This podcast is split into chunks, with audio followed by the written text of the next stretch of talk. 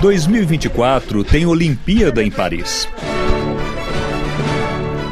Por trás do evento, histórias, símbolos, mudanças na cidade e na sociedade. É isso que vamos contar na série Próxima Parada, Paris 2024. Ladies and gentlemen, the International Olympic Committee has simultaneously elected Paris 24, Los Angeles 28. O anúncio feito em Lima, oficializando Paris como sede dos Jogos Olímpicos de 2024, foi recebido com grande festa. Não só porque a capital francesa vinha preparando essa candidatura desde 1997, mas também porque isso significava a volta da tocha olímpica após 100 anos à cidade berço dos Jogos Olímpicos da Era Moderna. Pois é, quando se fala em Olimpíada, nosso pensamento vai automaticamente para a Grécia, Olímpia e a maratona da antiguidade. Mas os jogos, como conhecemos hoje, surgiram de uma reunião na Universidade de Sorbonne, no coração de Paris. O personagem central dessa história é Pierre de Coubertin. O historiador e professor da Universidade de Lausanne, Patrick Clastre, explica quem foi o fundador das Olimpíadas da Era Moderna. Pierre de Coubertin, c'est un, un jeune aristocrate français. Pierre de Coubertin era um jovem aristocrata francês. Hoje ele é percebido como se fosse um homem maduro, mas na verdade tinha apenas 29 anos a primeira vez em que propôs a recriação dos Jogos Olímpicos de uma forma moderna. E esse é o nome que ele dava, pois não queria que os jogos voltassem a ser realizados no estilo da antiguidade.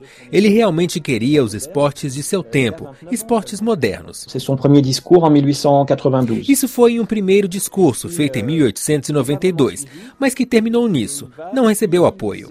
Dois anos depois, em 1894, ele aproveita para relançar a ideia durante a organização em Paris de um congresso olímpico, ou seja, um congresso para definir uma regra internacional para o esporte amador. Na época, o amadorismo não era definido da mesma forma em todos os esportes e em todos os países, e ele usou esse congresso internacional para relançar sua ideia de renovação dos Jogos Olímpicos, que dessa vez foi adotada com entusiasmo. Dans l'enthousiasme.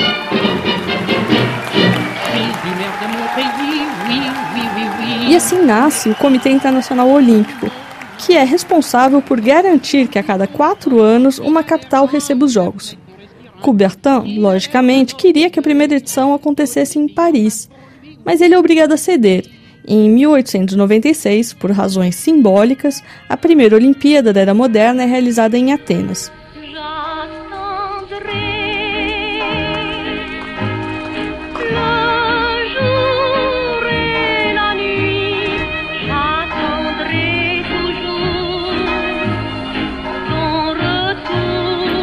Cidade Luz organiza a segunda edição, em 1900. No entanto, essa Olimpíada, que ainda é um evento menor, acontece ao mesmo tempo que a Exposição Universal em Paris, que na época era o grande acontecimento mundial.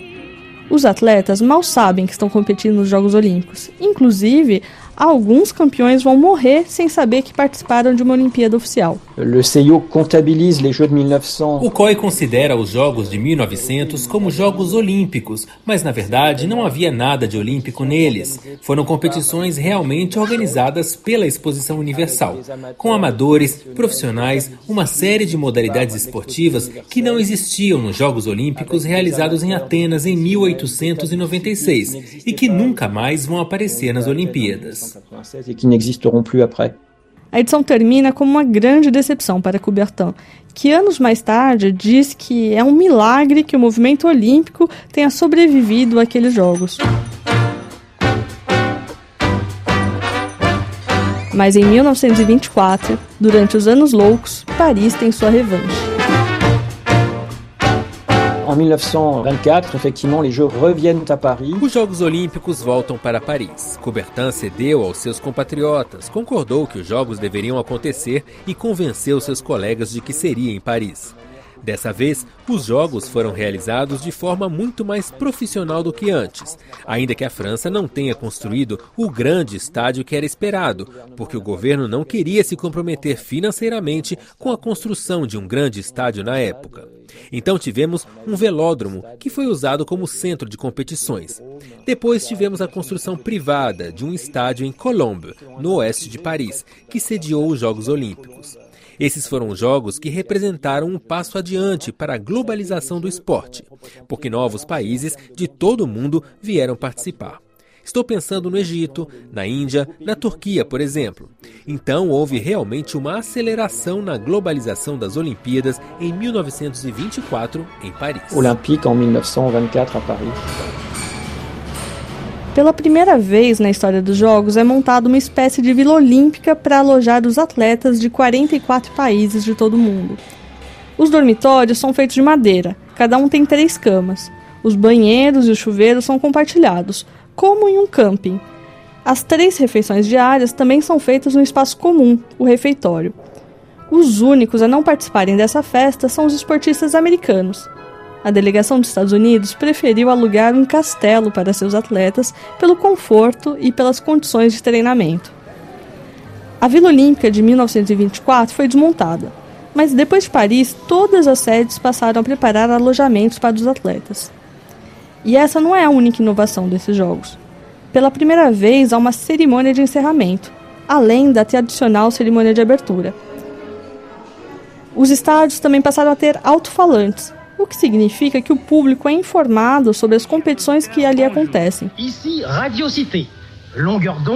São também criadas as cabines de transmissão, para que os jornalistas possam assistir de perto os jogos e, pela primeira vez, acontece a transmissão ao vivo pelo rádio. Isso é uma revolução. É o que explica a historiadora do esporte Katia Rubio, pesquisadora do Instituto de Estudos Avançados da USP. É interessante pensar que uh, os Jogos de 1924 eles marcam né, a história olímpica pela introdução da narrativa radiofônica. É, até 1924, uh, toda a narrativa dos feitos olímpicos era, era dada pelo, pelo texto escrito, não é? Então, é, quase não havia foto, então havia toda uma construção narrativa a partir é, dessa, não só da descrição, mas de toda a análise do evento a partir desta linguagem escrita. Com o advento do rádio e das tra transmissões radiofônicas, há um novo componente uh, introduzido nessa, aproxima nessa aproximação do público não presencial uh, nos, nos, estádios e nos locais das, das competições, que é a interpretação do feito atlético por aquela pessoa que narra. Eu penso que o rádio desenvolve não apenas a cultura da, do acompanhamento da competição é, em tempo real, como também ela leva ao desenvolvimento de novas linguagens midiáticas na década de 30 com o cinema e a partir da década de 50 e 60 uh, ah, com as transmissões pela televisão. Não é? Então, é, essa potência que o esporte olímpico se torna está relacionada diretamente a esses meios, aos meios de comunicação capazes de colocar o público em contato com a competição em tempo real, se não ainda com imagem, mas com a interpretação dos locutores. Depois do fracasso de 1900, os Jogos de Paris em 1924 são um sucesso de público alguns atletas vão marcar a história. E não só a esportiva. Um dos nadadores americanos que brilha na piscina de Turrell é John Weissmiller. Ele conquista três medalhas de ouro. E alguns anos mais tarde, ele encarna o Tarzan nos cinemas de todo o mundo. Jane. Darling, I love you so much. Mas o Brasil nisso tudo? Nosso país quase não participou da Olimpíada de Paris em 1924 Apesar de ter sido convidado, o governo do presidente Arthur Bernardes considerou que não valia a pena gastar dinheiro com o envio de atletas à França. Depois de meses de briga com a Confederação Brasileira de Desportos, a Federação Paulista de Atletismo, com o apoio do jornal Estado de São Paulo, decide fazer uma vaquinha para custear o envio dos atletas. Jornal O Estado de São Paulo, 24 de maio de 1924. Os grandes países trazem ao preparo e à apresentação das suas delegações às Olimpíadas um apuro de cuidado e de esforço que bem demonstra como compreendem o seu excepcional valor de prestígio e propaganda. Assim é que os Estados Unidos, por exemplo, escolhem sempre um navio de guerra, que mandam adaptar especialmente para nele enviar sua representação esportiva, selecionada com um capricho e acerto que só tem igual no zelo e eficiência com que tratam de tirar dela o máximo possível de proveito. O Brasil, naturalmente, ainda não chegou a esse grau de aperfeiçoamento, a despeito de, muito mais do que os Estados Unidos, precisar de uma boa propaganda. Por isso, a iniciativa da Federação Paulista de Atletismo, mandando a Paris, com recursos angariados por meio de uma subscrição, uma turma de atletas que represente o país na oitava Olimpíada, merece todo o apoio dos que se preocupam com o nosso renome no estrangeiro. Mormente, quando a esta turma incumbe reparar a má impressão causada pela notícia de que o Brasil, por falta de amparo do governo federal, que assim agiu a título de economia, deixaria de tomar parte do grande certame internacional, em cujo comitê tem lugar de alto destaque, ocupando a primeira posição entre todas as nações sul-americanas. A tão útil iniciativa, prestes a se positivar, carece ainda de um pequeno auxílio suplementar para que os nossos rapazes possam embarcar em condições de não sofrer vexames ou necessidades. Na Casa Carvalho Filho, na Rua do São Bento, serão aceitas quaisquer contribuições para esta lista.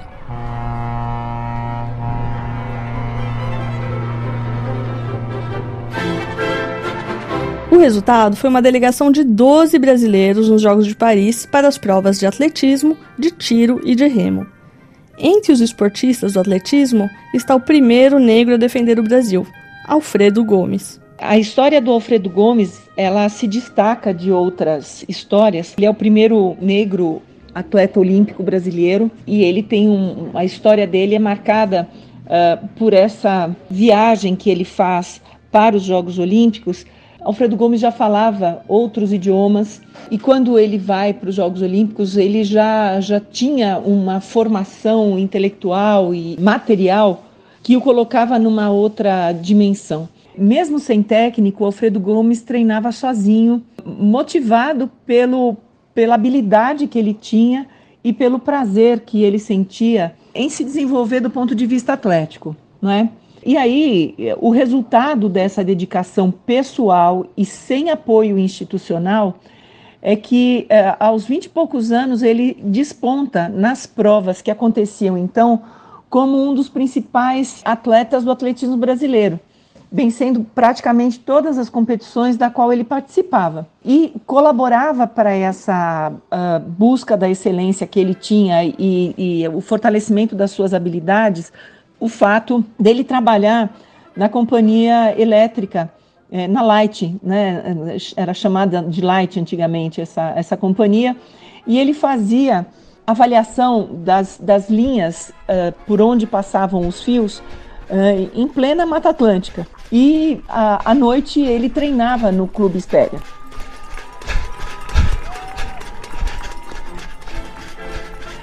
Em Paris, Alfredo é escolhido para carregar a bandeira brasileira na cerimônia de abertura por conta de suas chances nas provas de corrida.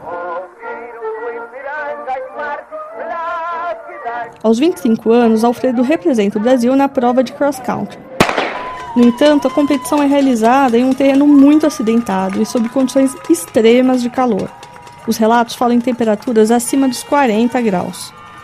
Alfredo é um dos 23 corredores que não terminaram a prova naquele dia. Mas a história esportiva do primeiro negro brasileiro a competir uma Olimpíada não termina aí. Também estava em Paris o jornalista Casper Libero, que assiste a maratona e decide realizar uma prova dessas no Brasil. Esse é o nascimento da hoje tradicional Maratona de São Silvestre, em São Paulo. Alfredo Gomes ganha a primeira edição da competição internacional em 1925. Este foi o primeiro episódio da série Próxima parada, Paris 2024.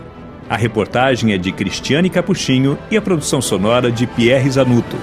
Os episódios da série sobre a Olimpíada de 2024 podem ser ouvidos em nosso site rfibrasil.com ou em sua plataforma de podcast preferida.